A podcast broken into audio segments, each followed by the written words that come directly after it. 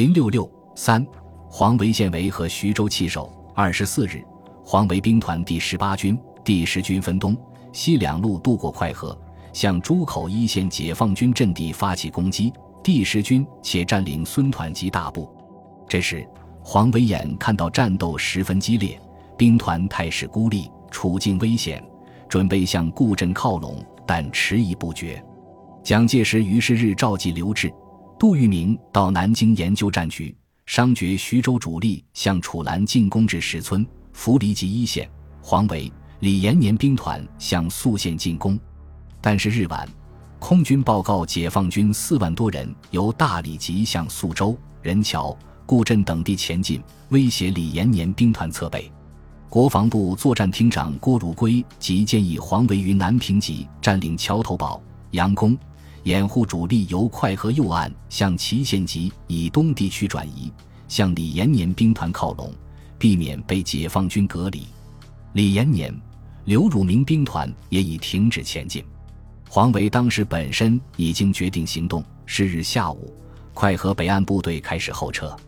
但黄维的撤退部署出现了严重错误，他不以在前线的第十军、第十八军为后卫部队逐次撤退，而已没有投入战斗的第十四军、八十五军北进至东平集对岸至南平集，沿快河南岸掩护第十军、十八军及兵团部转移。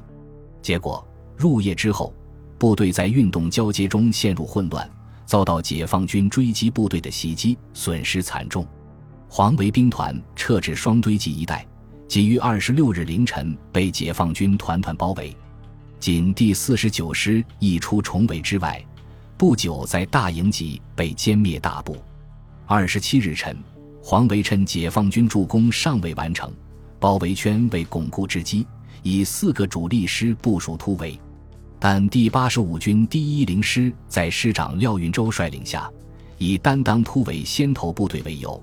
乘机通过解放军防线后起义，解放军随即封闭口子，阻击后续突围部队。黄维兵团第十四军遭到解放军的攻击后陷入混乱，致使解放军突入，威胁到正在攻击前进的第十军。经过激烈战斗，才稳定阵脚。黄维兵团的突围计划即被破坏。二十八日，蒋介石即命令黄维固守待援。郭汝瑰评论说：“此次黄维兵团孤立向宿县挺进，为我战略上之失策。为共军内线作战如此灵活，则殊使人佩服。黄维兵团命运大约十日即可见分晓。万一失败，则政府军将无以善后。长江天堑亦未知能支持几许时间，可慨。黄柏涛渡运河后，国军原可依内线作战要领。”各个击破曹八集一带共军，但邱清泉等不激动，不了解此次战略意义，未能执行。现共军则由甚远屠城，集中优势兵力，以图各个击破我黄维兵团。陈毅之部队由碾庄及徐州外为各战地转用，动作如此迅速，执行任务如此坚决，国共两方将领对照之下，不必战斗，而胜负已可见矣。徐州剿总部队于二十四日起开始向南攻击前进，但进展甚微，复遭到解放军的反击，形成拉锯战斗。黄维后撤被围，李延年兵团更不敢向前推进，从固镇一线仓促后撤至肥河南岸，依靠河流避开了华野的攻击。鉴于徐州陷于孤立，淮河防线吃紧。国民党军统帅部于二十七日命令徐州剿总刘志飞蚌埠指挥，徐州方面部队由杜聿明指挥。二十八日，刘志抵达蚌埠。同日，杜聿明到达南京，与统帅部商讨挽救军事危机的办法。杜聿明在和顾祝同商量时主张，要放弃徐州就不能恋战，要恋战就不能放弃徐州，要放弃徐州出来再打。这就等于把徐州三个兵团马上送掉，只有让黄维守着，牵制敌人，将徐州的部队撤出，经永城到达蒙城、郭阳、富阳间地区，以淮河做依托，再向敌人攻击，以解黄兵团之围。杜聿明因对第三厅长郭汝瑰不信任，没有在作战会议上讨论，仅就二十四日南进计划表示，要求粮弹足后再动，即右豫避战，由双沟经泗阳区五河。玄杜聿明和蒋介石密谈，经蒋批准，按杜聿明所拟计划从徐州撤退。为了保密，这一行动没有经过国防部下达正式命令。当天，杜聿明回到徐州，向刘峙报告后，徐州剿总总部人员即开始空运蚌埠。而这一军事保密行动，在国民党上层当天即传开，有人通知在徐州的政治、经济、党务各部门要紧先撤退，引起一片混乱。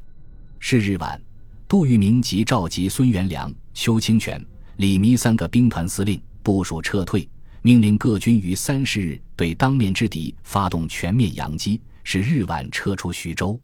杜聿明命令第十三兵团派出一个师于二十九日晚占领萧县、瓦子口等隘路，掩护主力撤退。第二兵团主力三十日晚开始撤退，务于十二月一日晚到达瓦子口、青龙集附近，掩护全军右翼安全。而后经王寨、李石林到达永城以东及东南关地区。第十六兵团主力于三十日黄昏后开始撤退，经萧县、洪庙、红河集。向永城西关地区前进，第十三兵团主力三十日晚开始在第十六兵团后跟进，向永城北关前进，命令各兵团留下后卫掩护部队，迟滞敌军，于十二月一日黄昏后撤退。各兵团以滚筒战术逐次掩护行进，但徐州各兵团加上机关民众，在解放军的强大压力下，心急慌忙，各图自保。只想尽早脱离危险，秩序非常混乱。徐州至萧县的公路上，车辆杂沓，道路堵塞。孙元良、李弥为了本兵团尽早撤离，竟尽量避免和杜聿明联系。他们的后卫掩护部队也未按命令阻击解放军，全军主力尚未通过，急行撤退。杜聿明对各部队的情况不明，联络困难。李弥兵团的后卫师擅自撤退。在杜聿明的严令下，才返回阵地。杜聿明的指挥部于十二月一日晨撤离徐州。二日，他得悉部队在撤退中十分混乱，各部也要求稍加休息整理。同时，空军也发现解放军大部队由绥西口南北地区向永城前进。为避免在战斗中发生混乱、遭到损失，即改变原定的是日晚继续向永城撤退的计划。就地休息整理，至三日白天才向永城继续前进，结果耽误了一夜的行程。解放军华野各部追击李延年兵团，受到河流阻隔，未能达到围歼目的。各部队处于待机状态，一面协助中野歼击黄维兵团，一面准备攻击徐州。三十日间，华野估计徐州剿总动向，认为一是可能南援黄维。一是可能倾全力退走两淮，而西走武汉，东走连云港，因路程过远，可能性较小。军委估计也以徐州之敌的逃跑方向，以向两淮或连云港两处为最大。于是，华野南线主力开始北撤，集结待机。十二月一日上午，华东野战军司令部已判明徐州敌军决心放弃徐州。但对敌运动方向尚不明了，深感敌全力难犯，对付困难，有被敌突出一路的可能。正研究部署中，是日中午，华野发现邱兵团主力到达徐州西南地区，即判明敌将沿萧县、永城南靠第十二兵团，并有敌将至阜阳的消息。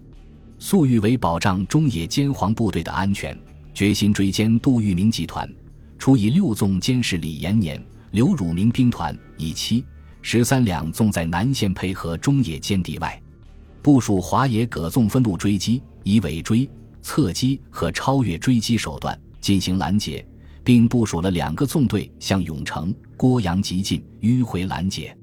当日晚，华野葛纵奉命奋勇追击，一部占领徐州，一日占领萧县。二日晚，蒋介石发现解放军部署对杜聿明集团的追击。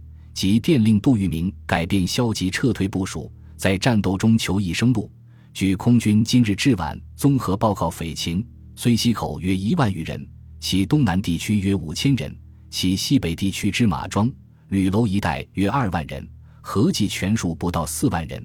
其对蚌埠匪部约有一个纵队，已向宿县方向行进。此股将为增援其睢溪口方面之匪部。吴地应速决心于两日内迅速解决睢溪口、马庄一带匪部，为各个击破之唯一良机。如再迟延，则各方之匪必于三日后军及地部周围，又处被动矣。此计万不可失，切勿再作避战迂回之徒。右地部十五万众，皆聚集在大吴及周围地区，此最为不利，应即分路前进，向匪合击，否则臃肿之言，又将坐待被围矣。如欲占领永城，则只可派一有力部队进战，切不可全部进攻。据空军报告，马庄匪之先头部队，今晚必可先我占领永城。则我军又落后依着，若再用主力攻城，是最不上算。此时应决心灭匪之主力而歼灭之，为唯一急务也。三日晨，空军又投下了蒋介石的手令。本日空军报告，匪队地部又将形成四面合围之势，无任细念。吾望严督各军，限两日内分路击破当面之匪，严令其达成所赋予之任务。